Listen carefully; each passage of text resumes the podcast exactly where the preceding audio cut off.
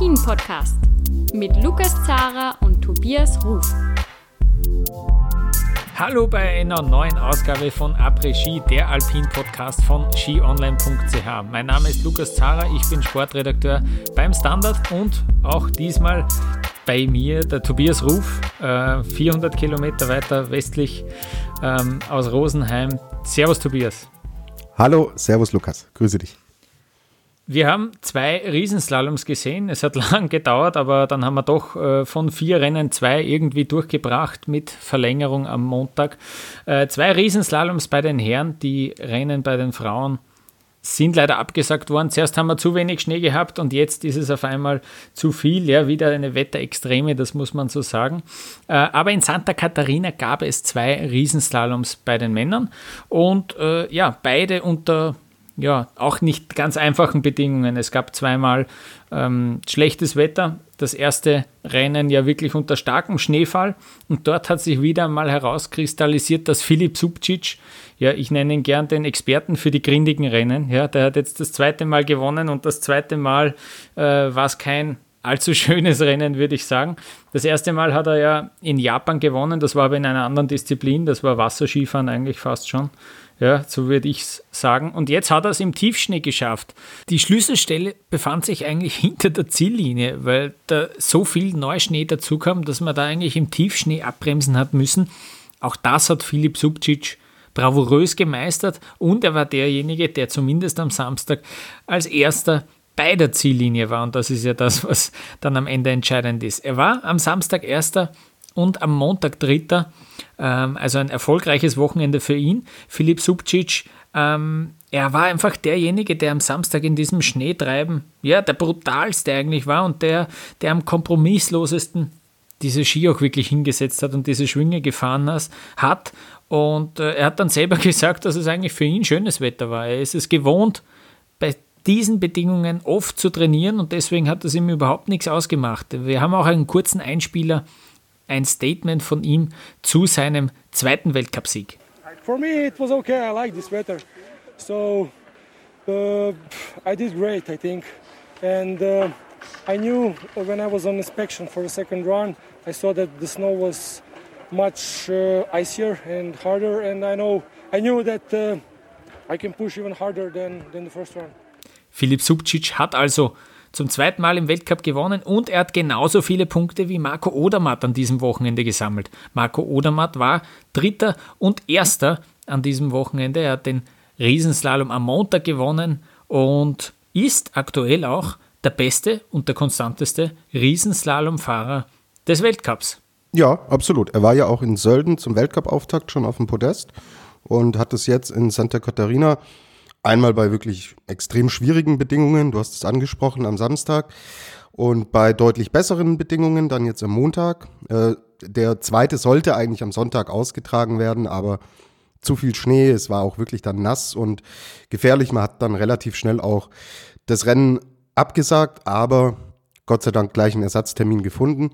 Der war dann am Montag und er hat gezeigt, dass er unter verschiedensten Bedingungen, weil wir denken an Sölden zurück, wo es ja wirklich traumhafte Bedingungen und strahlender Sonnenschein, top präparierte äh, Piste. Also er hat im Endeffekt alle ja, Wetterextreme, die es so gibt. Das heißt Extreme, aber alle so Wetterbedingungen hat er jetzt im Endeffekt im Riesenslalom gefahren und er ist jeweils aufs Podest gefahren. Er hat seinen zweiten Weltcupsieg jetzt eingefahren und hatte ja letztes Jahr im, im Super-G in Lake Louise gewonnen und gewinnt jetzt hier seinen ersten Riesenslalom. War es in Beaver Creek? Okay. Gut. Ähm, ja, auf jeden Fall. Also er, er zeigt halt, äh, er bestätigt ja das, mh, hm, was er so ein bisschen an Vorschusslorbeeren auch mitgebracht hat in den Weltcup als fünffacher Juniorenweltmeister, dass er wahnsinnig vielseitig ist, dass er ein sehr intuitiver Skifahrer ist, der das Risiko liebt, der auch voll drauf geht, auch wenn der mal zu spät ist an einem Tor, das macht ihm nichts, dann beißt er sich rein. Er sagt selber, er liebt auch den Druck, ja, im roten Leiberl oben, oben zu stehen und ähm, er war zum ersten Mal vorne nach einem ersten Durchgang. Das muss so ein junger Fahrer natürlich dann auch erstmal runterbringen und er hat das wirklich eindrucksvoll vor allen Dingen am Montag jetzt, ähm, wir zeichnen heute auch am Montag auf, hat das heute auch wirklich gezeigt, wo äh, viele nämlich, die unmittelbar vor ihm gestartet sind, so ab der Mitte äh, des Rennens wirklich Zeit verloren ha hatten dann auf äh, Subcic, Du hattest mir noch geschrieben, du gewinnt der Subcic etwa dieses Rennen von Platz 21 aus. Äh, er war nicht so weit weg dann als Dritter, ja. Und Odermatt hat sich davon überhaupt nicht aus der Ruhe bringen lassen, hat das Ding wirklich runtergebrannt und in einem eigentlich ansonsten extrem engen Feld gewinnt er das Ding mit 73 Hundertstel Vorsprung.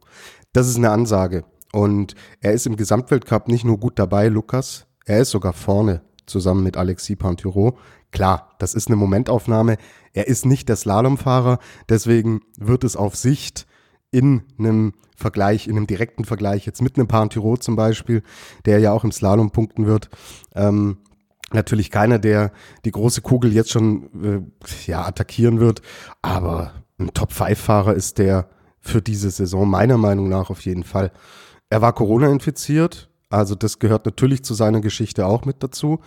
Ähm, hat sich davon aber wohl sehr gut erholt. Wir wissen, die Verläufe sind sehr unterschiedlich. Er ist wohl glimpflich davongekommen. Ähm, seine beiden Teamkollegen, die auch infiziert waren, also Loïc Meillard und Justin Murisier, äh, auch. Also sie sind auch wieder am Start. Meillard hat auch ein wirklich gutes Wochenende gefahren. Und ja, es steht natürlich über allem diese Geschichte, wie lange die Schweiz auf diesen Sieg im Riesenslalom gewartet hat. Lukas, es war sehr, sehr lange, ja. du, du, sprichst es bewusst an, weil äh, ich habe ich hab selber schon nicht mehr hören können. Wie geht es dann den Schweizern wirklich? Ja? Also der Marco Odermatt ist im UEF, ganz ehrlich, am Montag dreimal in mehr oder weniger derselben Art und Weise gefragt worden, wie es denn so ist, äh, dass jetzt schon so lang kein Schweizer mehr einen Riesenslalom gewonnen hat. Und du musst dir natürlich als Athlet immer überlegen, naja, scheiße, aber das darfst du natürlich nicht sagen, sondern musst sagen, ja, ist halt Druck, den die äußeren äh, Leute machen und ein bisschen sparen auch. Aber ähm, jetzt hat er es geschafft. Der Vollständigkeit halber müssen wir es natürlich sagen. 2011, Carlo Janka war der letzte Schweizer, der einen Riesenslalom gewonnen hat. Es ist heute wirklich wild durch die Medien gegangen, aber Na, du hast schon recht. hier, Übrigens, weiß, das wird jetzt auch freuen, Lukas, Henrik Christoffersen, der hat sieben Kilo an Muskelmasse zugelegt. Äh, nur falls es irgendein Hörer ja noch nicht mitbekommen haben sollte. Die Norweger an sich, wir haben am Samstag schon gerätselt, ob sie vielleicht ein bisschen ja, schwach äh, ausschauen in Santa Catarina. Das ist am Montag deutlich besser gegangen. Ich möchte Atle Lee McGrath äh, noch hervorheben. Der Bursche hat letztes Jahr die Europacup-Gesamtwertung gewonnen und hat jetzt auch zweimal äh, exzellente Ergebnisse eingefahren. Ist beide Male in die Top 15 gefahren und am Montag ist er die zweitschnellste Laufzeit im zweiten Durchgang gefahren. Also alle Achtung, der Kerl, das ist auch wieder so ein junger Norweger, der noch, äh, dem noch viel zuzutrauen ist in Zukunft. Äh, ähnlich wie der Lukas Brauten sind beide Selber Jahrgang 2000, also nicht schlecht. Ähm, gut, ähm, schlecht ist ein gutes Stichwort. Ich komme zum ÖSV. Ähm, es gibt, ja, es gibt keine neuen Erkenntnisse nach diesem Wochenende. Die Riesenslalom-Krise, die ist einfach ja, fortgesetzt worden. Wir haben das Comeback gesehen von Manuel Feller der hätte es unter Umständen am Samstag ja in die besten 15 geschafft, vielleicht sogar in die besten 10, wenn er den unteren Streckenabschnitt gut gemeistert hätte. Aber er ist dann ausgeschieden am Samstag. Am Montag hat er sich gar nicht für den zweiten Durchgang qualifiziert. Ja, ähm, wenn man Positives sehen will. Adrian Piertl hat zum ersten Mal in seiner Karriere im Riesenslalom angeschrieben, ist dann am Montag leider auch nicht in den zweiten Durchgang gekommen. Am Montag hat es Magnus Walch geschafft. Ähm, der hat zum ersten Mal seit eineinhalb Jahren wieder Weltcup-Punkte gesammelt, aber der ist äh, aus den ÖSV-Kadern geflogen. Der hat eben dadurch, dass er jetzt äh, nie Weltcup-Ergebnisse anschreiben hat können, ist er aus dem Kader gestrichen worden und trainiert jetzt in einer internationalen Gruppe an Rennläufern. Da gehört zum Beispiel der Sam Mees noch dazu. Ja? Ähm, und äh, auch dieser auch ähm, eine, eine professionelle Truppe natürlich. Und der hat jetzt im Europacup unter der Woche einen Podestplatz herausgefahren im Riesenslalom. Und jetzt hat er es in die Punkte geschafft. Also das immerhin, trotzdem Roland Leitinger, Stefan Brennsteiner, Marco Schwarz auch, eigentlich die Technikprofis, die haben mal wieder ausgelassen. Und ja, es ähm, wird auf jeden Fall äh, noch lange dauern, bis das wieder, ähm, bis das wieder erfolgreicher zugeht. Mhm. Dann würde ich jetzt die Schweizer vielleicht noch ähm, komplett machen und dann natürlich auch zu den Deutschen kommen. Also über Marco Odermatt haben wir gesprochen, wirklich grandioses Ergebnis, aber wir sehen natürlich mannschaftlich, wie stark die Schweizer auch wieder sind. Es war vielleicht äh, in der Breite nicht das, das beste Wochenende, das wir von den Schweizer Herren gesehen haben. Da waren mit Sicherheit schon bessere und stabilere Leistungen mit dabei. Aber Loic Meillard muss man natürlich hervorheben, der ähm, zweimal auf den vierten Platz fährt. Ja, also er ist so ein bisschen der kleine Pechvogel des Wochenendes, weil er die Stockerl, äh, den, die Stockerlplätze immer knapp verpasst hat. Aber hey, vierter Platz, von was reden wir hier?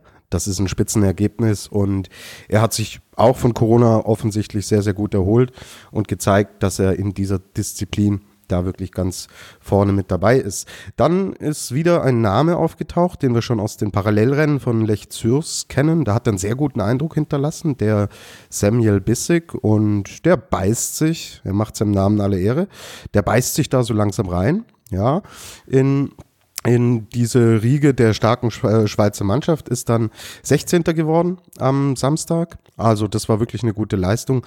Am ähm, ja, jetzt am Montag äh, hat es leider nicht geklappt, da ist er ausgeschieden, aber du, der hat jetzt in zwei Weltcups in Folge, hat er ordentlich gepunktet und äh, kann da wirklich auch im Schatten so der großen Namen Odermatt, Meja, Kavietzel, über den sprechen wir gleich noch, kann der sich da wirklich schön ins Team reinfinden und gut, also gute Nachrichten für die Schweiz. Ja, Gino Kavietzel, schade, also das sah streckenweise wirklich gut aus. Er ist aber am Samstag ausgeschieden.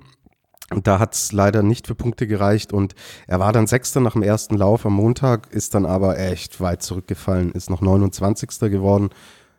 Es wird ihn nicht aus der Bahn werfen, aber ist natürlich, wir sprechen nachher auch bei den Damen noch, ja, wie schnell so ein Weltcup-Kalender dann in einzelnen Disziplinen auch zu Ende geht.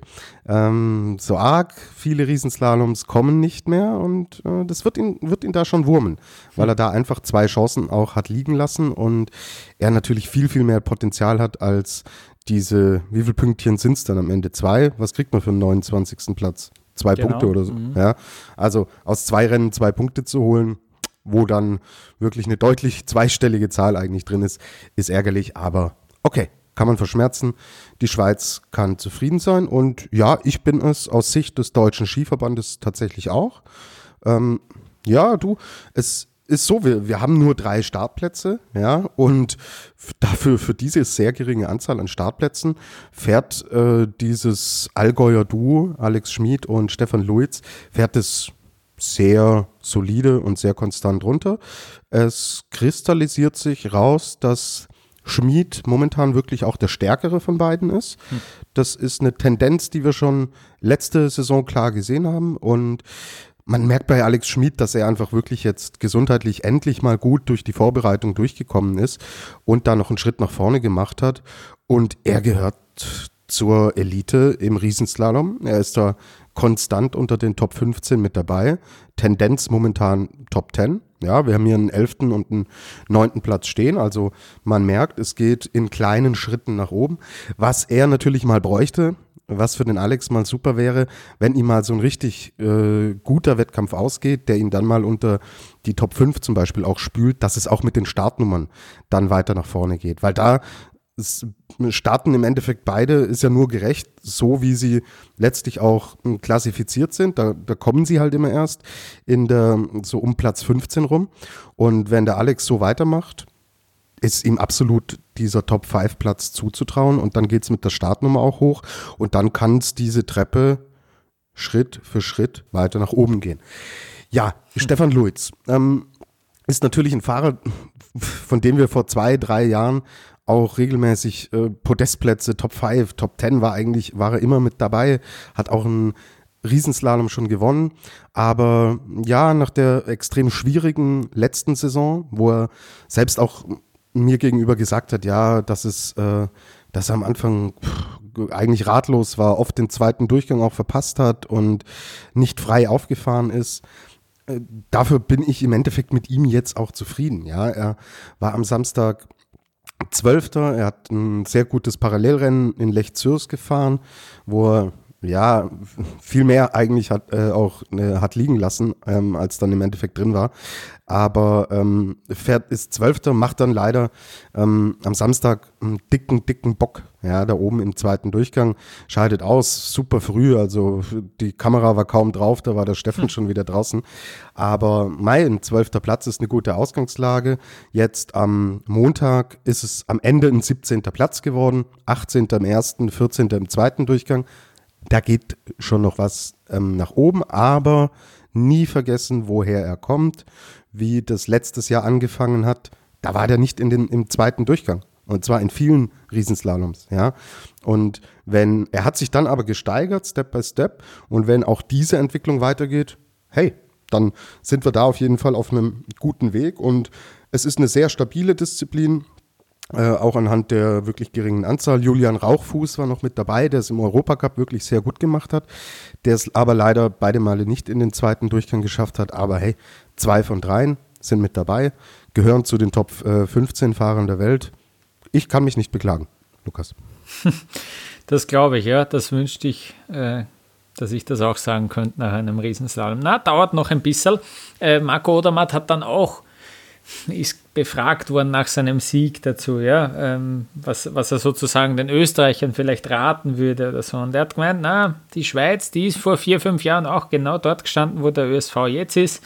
Nicht immer alles äh, komplett überdenken und über den äh, Berg werfen, sondern einfach äh, weiterhin dran glauben. Und ähm, genau, ja, also war, waren aufmunternde Worte vom Odermatt. Genau. Und was dich und alle ÖSV-Fans zuversichtlich stimmen könnte und sollte, ist natürlich, dass der Mann mit dem weißen Schnäuzer da jetzt wirklich sehr, sehr präsent ist und da natürlich voll im Trainerteam eingebunden ist. Ich rede von Ferdinand Hirscher. Und der ja, und der hat äh, gegenüber Frank Wörnl, das ist der Experte bei Eurosport und der Co-Kommentator von Guido Heuber, der hier in einer legendären Folge schon zu Gast war. Wer es noch nicht getan hat, unbedingt reinhören. Das sind Anekdoten, äh, die man so äh, nicht alle Tage hört. Also, der Ferdl hat dem Wörndl auch gesagt, so hey, wir sind voll auf Kurs. Die Ergebnisse stimmen noch nicht, aber es braucht Zeit. Und wie oft haben wir darüber gesprochen, Lukas, wie gerade im Riesenslalom, wie eng und dicht dieses internationale Feld ist. Ja, und wir sehen so viele gute Namen, wir sehen so viele unterschiedliche Nationalitäten. Jetzt nimm mal so einen Tommy Ford auch daher, ja, der ein sensationelles Wochenende gefahren ist. Über Pantyro haben wir kaum gesprochen. Dann über die ganzen Norweger, wie dicht gedrängt das alles ist, dass man da nicht innerhalb von, äh, ja, einer, einer halben Saison oder einer Weltcup-Saison plötzlich erwarten kann, dass die da ganz vorne reinfahren, ist, denke ich, selbstverständlich. Und ja, klar, in Österreich ist es mit der Geduld im Ski Alpin natürlich immer schwierig, aber die müsst ihr jetzt einfach haben. Und wenn der Pferdl sagt, hey, wir liegen schon auf Kurs, dann würde mich das als Österreicher beruhigen, Lukas. Jawohl, das war jetzt ja. nett, oder? Weil du ja den Deutschen immer gar nichts gönnst und ich äh, baue dich jetzt hier so auf. Also schau, schau. da kannst du mal eine Scheibe von abschneiden. Schon ja? Mitleid, ja. Äh, du bist halt recht gut gelaunt, ja. Naja, also Lech Zürs, ja, wie du da gesprochen hast, so, oh, der Schmied, der hat uns das Podest weggenommen. Also bitteschön, ja. Der, mhm. ähm, ist, äh, ist eine Frage des Stils, ja. Thomas Dresen, Thomas Dresen, zu dem ähm, müssen wir jetzt auch noch kommen. Also die Hüft-OP ist leider nicht so verlaufen, wie er sich vorgestellt hat. Die WM wird wahrscheinlich nichts. Er hat jetzt gesagt, dass er hinten raus vielleicht Richtung äh, Quidfiel wieder einsatzbereit wäre. Also ich glaube, die Saison können wir aus der Perspektive abhaken und dann ist es halt im deutschen Team so, dass ich da momentan ehrlich gesagt leider keinen sehe, der für uns Weltcupsiege einfahren wird. Und deswegen tut es ja gut, wenn sich gerade dann im Riesenslalom der Männer, wenn man da auch den Fernseher einschalten kann und weiß, hey, äh, wir spielen hier mit von der Partie. Ja, und ja, es wird noch so viele Rennen geben, Lukas, da wird dein Grinsen breiter werden. Also alle ÖSV-Fans, es kommen bessere Zeiten. Und jetzt äh, sagen wir noch kurz was zu den Frauen, äh, äh, auch wenn es nicht so viel zu sagen gibt, aber wir wollen natürlich auch ein bisschen äh, so de, das Update liefern. St. Moritz hat sich da jetzt doch äh, diese zwei Super Gs, die wollten sie austragen. Am Samstag die Absage wegen zu viel Schnee. Dann schon Stunden später die Absage, weil einfach das ganze Skigebiet aus, wegen Lawinengefahr gesperrt werden musste. Also da ist es wirklich, es war ja auch bei uns in Österreich, in Osttirol ähm, Unmassen ähm, an Neuschnee. Und wir haben ein Statement von Diego Züger, der ist der Direktor Marketing von Swiss Ski und er sagt so ein bisschen, was jetzt die Auswirkungen sind von diesen abgesagten zwei Super Gs in St. Moritz. Ja, die Absage da jetzt in Samoritz sind natürlich extrem bitter. Für uns, für Swisski, aber natürlich auch für den Veranstalter und alle, die jetzt da mit dem Event irgendwie involviert sind. Es sind äh, Wochen, Monate, tagelange Arbeit, ähm, wo wir da hatten, um die Schutzkonzepte um unter aktuellen Bedingungen die Rennen können, wollen durchführen, ähm, steckt da dahinter. Und jetzt aufgrund von Wetter müssen absagen, ist natürlich extrem bitter. Aber wir sagen immer, lieber sagen wir wegen zu viel Schnee ab, als wegen gar keinem Schnee. Von dem her ist das noch das kleine Trostpflaster also eine Absage lieber wegen zu viel Schnee als zu wenig. Ja, ich glaube, das können wir schon unterschreiben, aber es ist natürlich trotzdem sehr bitter. Genau. Ich bin ja tatsächlich gespannt, ob man, also fix ist, glaube ich, noch nichts, Lukas, ob diese zwei Super Gs nachgeholt werden. Wenn dem nicht so sein sollte und der Kalender, wir wissen es, der ist noch relativ eng getaktet und da einfach zwei Super Gs unterzubringen, wird, glaube ich, nicht so einfach. Wenn diese zwei Rennen nicht nachgeholt werden, dann werden wir nur vier Super Gs in diesem Weltcup-Winter bei den Damen sehen. Ähm, die Olympiageneralprobe in Peking ist auch abgesagt worden. Also es standen sieben Stück standen offiziell auf dem, äh, auf dem Kalenderplan. Einen haben wir fix weg, also China wird nicht stattfinden. Und wenn man diese zwei nicht weiter unterbringt im Kalender, und es wird wohl nur so gehen, dass man an beispielsweise in Garmisch noch einen hinten dran hängt oder an einer anderen Weltcup-Station, äh, dann wären das vier Stück und in vier Super Gs eine kleine Kugel auszufahren, das hat ja fast schon Parallel- und Kombinationsausmaße. Ist ganz spannend. Ich habe ähm, letzte Woche mit Kira Weidle telefoniert. Das war unser Interview vor dem heißen Saisonstart. Kira war total motiviert, hat sich gefreut, dass es endlich losgeht. Sie hat schon, ja, so ein bisschen den Nordamerika-Rennen hinterhergetrauert, weil sie da immer sehr gerne und auch sehr gut gefahren ist und hat gesagt, ja, jetzt geht's endlich los und sie freut sich auf St. Moritz und hatte aber da schon gesagt, ja, so diese Doppelansetzungen, ob's Doppel-Super-Gs oder Doppelabfahrten sind, sie ist da nicht die große Freundin davon, weil es so ein bisschen das Risiko birgt, wenn man mal ein schlechtes Wochenende erwischt oder mit der Piste nicht zurechtkommt, vielleicht sogar kränklich ist, ist ein Viertel der Saison im Endeffekt weg. So. Und ja, jetzt ist es so, dass wenn die Rennen nicht nachgeholt werden, dann ist sogar ein Drittel der Super G-Saison schon gelaufen. Und aber für alle, also die Chancengleichheit ist wieder da, aber ähm, ja, war ein, war ein ganz interessantes Gespräch auch mit ihr. Vielleicht baue ich das, ja, kann ich das hier schnell noch erwähnen. Ihr geht soweit wirklich gut. Ähm, sie hatte letztes Jahr wahnsinnige Rückenprobleme in der Vorbereitung und konnte dann letztlich die Ergebnisse aus der Saison davor nicht bestätigen. Sie hatte sich da mehr erhofft, aber um es mal in Relation zu setzen, sie kam letzte letztes Jahr in der Vorbereitung auf 20 Schneetage und hat heuer 60 Schneetage gefahren. Also, sie konnte wirklich das Training voll durchziehen, hat einen sehr entspannten, sehr lockeren Eindruck gemacht. Und ja, sie geht auch mit dieser Rolle, dass Vicky Rebensburg jetzt zurückgetreten ist, geht sie relativ gelassen um. Sie sagt, hey, Hierarchien bei uns im Team, das interessiert uns nicht. Wir machen unsere Arbeit, wir wollen erfolgreich sein und man fährt ja immer noch alleine im Ski Alpin und deswegen hatte ich mich eigentlich gefreut, sie auch jetzt in St. Moritz beim Super G zu sehen. Abfahrt ist ja wirklich ihre Spezialdisziplin und im Super G hat sie noch so ein bisschen Nachholbedarf, aber dadurch, dass die Übersee-Trainingslager, also die wirklich reinen Speedcamps, ähm, natürlich wegen Corona ausgefallen sind, hat sie super viel Riesenslalom trainiert. Und da hat sie sich natürlich einen Boost auch im Super-G erhofft. Ja, und deswegen hatte sie sich wahnsinnig drauf gefreut. Mir ging es genauso. Ja, jetzt müssen wir wieder warten. Du hast es schon angesprochen. Die nächsten beiden Rennen, die wir bei den Damen sehen, sind dann halt wieder Riesenslaloms. Und ja, dann müssen leider die Speed Ladies, ja, es ist schon, wir nehmen jetzt, es ist der siebte, zwölfte, ja. Also wir werden Mitte Dezember haben und da wird noch kein einziges Speedrennen gefahren sein. Es ist schon ein bisschen, oh, ein bisschen zach, ja. Ja, es ist zach. Zach wie so vieles, ja. Ähm, aber nichtsdestotrotz, also die Frauen, wir bleiben jetzt äh, mit dem Weltcup komplett in Frankreich, die Frauen fahren nach Courchevel, fahren dort am Samstag und am Sonntag jeweils einen Riesenslalom. Die Männer, die fahren nach Val d'Isère und dort haben wir eine Abfahrt am Samstag und einen Super-G am Sonntag. Oranje Boven, so feuert man holländische Sportler an. Ja, Holländer im Ski Alpin. Es gibt immer wieder Sachen, Lukas. Also, der Felix der Woche muss meiner Meinung nach an Martin Meiners gehen. Ein Niederländer, Jahrgang 92, ist am Montag auf den 26. Platz gefahren und der erste Niederländer der Geschichte, der im Riesenslalom Weltcup-Punkte holt. Also, das ist so. Also, er hat heute Geschichte geschrieben, der junge Mann, und ähm, ja, 24., 25. Laufzeit. Er hat es dann schon hinten raus auch versucht, echt abzusichern, weil er sich, glaube ich, der Dimension auch schon bewusst war. Coole Geschichte. Martin Meiners ist mein Felix der Woche. Gut, ziehen wir einen Strich drunter.